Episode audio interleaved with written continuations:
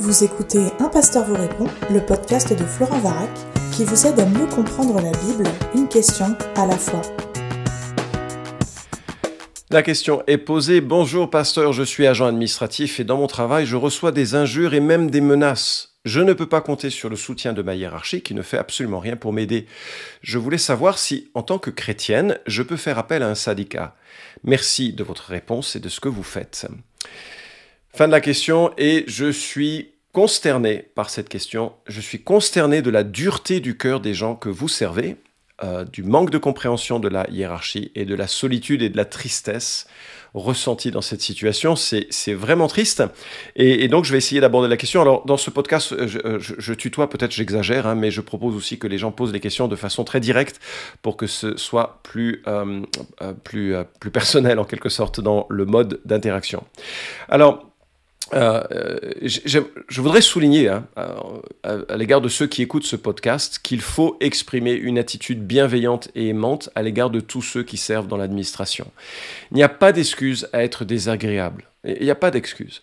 La règle d'or demeure, tout ce que vous voulez que les hommes fassent pour vous, vous aussi faites-le de même pour eux, car c'est la loi et les prophètes.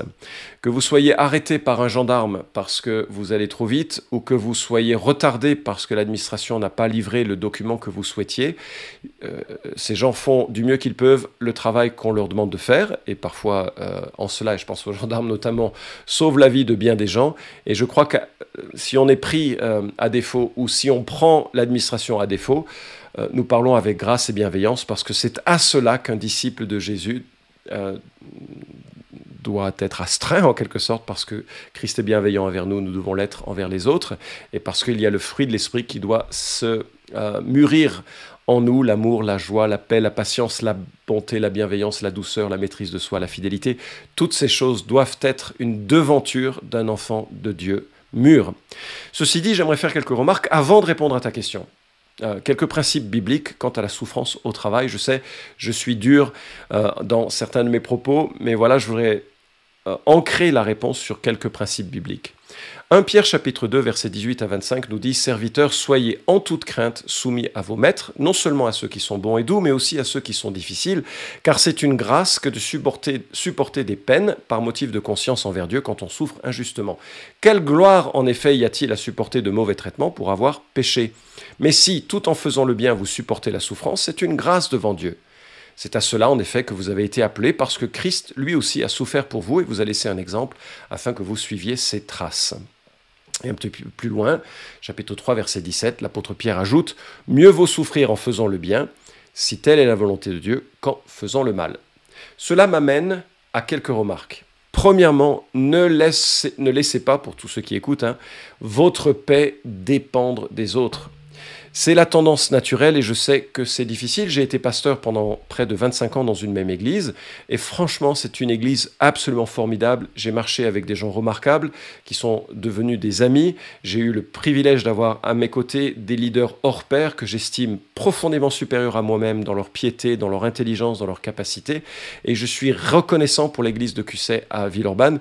C'était un cadeau merveilleux. Ceci dit, il y a eu un certain nombre de fois où il y a eu des pluies de critiques, parfois justifiées, c'était absolument de ma faute et je le méritais, parfois injustifiées et je sais combien c'est dur à vivre. Mais j'ai remarqué aussi que je ne pouvais pas laisser à quiconque le privilège de voler mon bonheur de marcher avec Jésus. Euh, Jésus est tout ce dont j'ai besoin pour faire face aux difficultés euh, alors je sais, c'est facile à dire, c'est difficile à vivre, mais euh, il faut cultiver un temps de cœur à cœur avec Dieu. Ça, ça m'a été utile, de lire en personnalisant les psaumes, euh, qui sont des psaumes souvent de lamentation, où on fait part à Dieu de ses souffrances, ou étudier 2 Corinthiens, avec notamment cette notion de lutte que l'apôtre Paul vivait avec cette Église, et tout ceci m'a été salutaire. Il ne faut pas laisser à quiconque de te ôter la joie d'être disciple de Jésus, la joie de tout ce qui est autour de toi et qui est beau et bienveillant, j'espère, euh, que ce soit dans ta vie personnelle ou dans la vie de l'Église. Deuxièmement, on doit former une communauté encourageante avec des personnes de l'Église. Euh, il y a euh, des douleurs absolument légitimes à, reconnaître quand on passe par les souffrances que tu évoques. Et c'est important de pouvoir l'évoquer avec des, gens qui sont de votre côté, de ton côté, euh, des amis proches, des, des, frères et des sœurs qui vont prier avec et qui vont peut-être parfois tempérer un peu le tout est noir, tout est difficile. Et c'est juste formidable de prier, de pleurer avec d'autres, et ça permet de mettre un peu à distance. Et puis troisièmement, répondre joyeusement est souvent déroutant. Il y a quelque chose de formidable de pouvoir répondre le bien par le mal et de faire presque un défi ou un jeu. Romains 12, 21, ne sois pas vaincu par le mal, mais vainqueur du mal par le bien. Parce qu'il faut réaliser que dans un monde parfait, les employeurs verraient leur position comme un service et feraient tout pour le bien de leurs employés. Les employés verraient leur position comme un privilège et feraient tout pour valoriser leur contribution à l'entreprise. Et les clients seraient toujours reconnaissants. LOL, le monde n'est pas parfait. Les institutions sont formées pour réaliser, dans le contexte d'un monde imparfait, une forme de contre-pouvoir. Euh, on pourrait imaginer euh, un système euh, sans loi si l'homme était bon et parfait, mais heureusement que nous avons un gouvernement parce que ça évite que la loi du plus fort s'impose à tous. Heureusement que nous avons la police pour éviter le crime et que la mafia s'organise. Alors, parlons des syndicats. En France, c'est la loi Valdec-Rousseau de 1884 qui autorise la création de syndicats, alors qu'une loi précédente, celle de Chapelier, interdisait les organisations ouvrières. Ça a toujours existé. Regarde le corporatisme d'Éphèse. Les gens ont toujours voulu se regrouper pour défendre leurs intérêts. Alors, est-ce que les syndicats ont leur place et un rôle à jouer? Parfois, leur rôle, je trouve, est négatif parce que finalement, ils forment une caste qui s'arc-boute à défendre des privilèges, et dans ce cas, ils ne sont que le miroir de ceux qu'ils attaquent. Mais je dois dire, heureusement que nous avons des syndicats, parce qu'ils sont vraiment nécessaires pour valoriser une certaine justice et s'opposer à ce qui est la source de tous les maux, c'est-à-dire l'amour de l'argent la perception euh, qui n'est pas globale. Il est faux de dire que les patrons sont tous des, euh, des, euh, sensus qui cherchent à, s'enrichir sur le dos des employés. C'est absolument faux. Je connais des hommes d'une grande valeur humaine qui valorisent le travail à juste titre de ceux qui, qui, bossent pour, pour eux.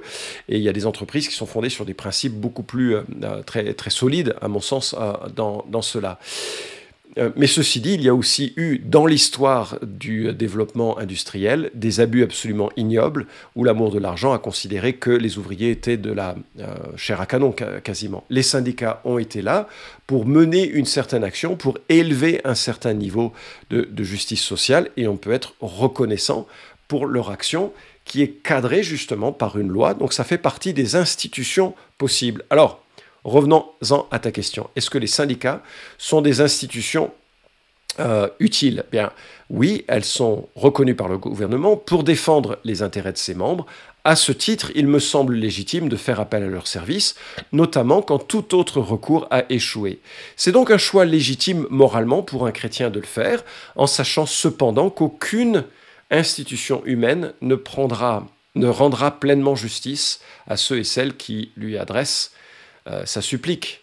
C'est-à-dire que le syndicat va pas te rendre le bonheur, le syndicat va pas rendre les gens aimables, les syndicats vont pas rendre la, euh, tes euh, gouverneurs, en quelque sorte, enfin tes, employeurs, suffisamment sensibles à ta situation. La justice complète et ultime ne viendra qu'avec le jour du Christ, lors de son jugement. En cela, il faudra veiller, si tu choisis d'aller dans la direction du syndicat, à ne pas s'attendre à obtenir la lune, mais peut-être un petit apaisement en sachant que le vrai apaisement vient du cœur et que c'est vient de ce cœur à cœur avec Jésus dans notre marche quotidienne. D'ailleurs, j'ai lu tout à l'heure un texte de l'apôtre Pierre sur l'attitude des employés et euh, il fait référence à l'exemple de Jésus. Et voilà comment se conclut cet exemple euh, ou cet appel à Jésus. Quelle gloire en effet y a-t-il à supporter de mauvais traitements pour avoir péché? Mais si tout en faisant le bien, vous supportez la souffrance, c'est une grâce devant Dieu. C'est à cela, en effet, que vous avez été appelés, parce que Christ, lui aussi, a souffert pour vous et vous a laissé un exemple afin que vous suiviez ses traces. Lui qui n'a pas commis de péché et dans la bouche duquel il ne s'est pas trouvé de fraude, lui qui insulté ne rendait pas l'insulte, souffrant ne faisait pas de menace, mais s'en remettait à celui qui juge justement, lui qui a porté nos péchés en son corps sur le bois, afin que, mort à nos péchés, nous vivions pour la justice, lui dont la meurtrissure vous a guéri, car vous étiez comme des brebis errantes, mais maintenant vous êtes retournés vers le berger et le gardien de vos âmes. 1 Pierre 2, 18 à 25. Dans un certain sens, Jésus est inimitable. Il est Dieu le Fils, incarné, il s'offre en sacrifice. Personne ne peut l'imiter en cela.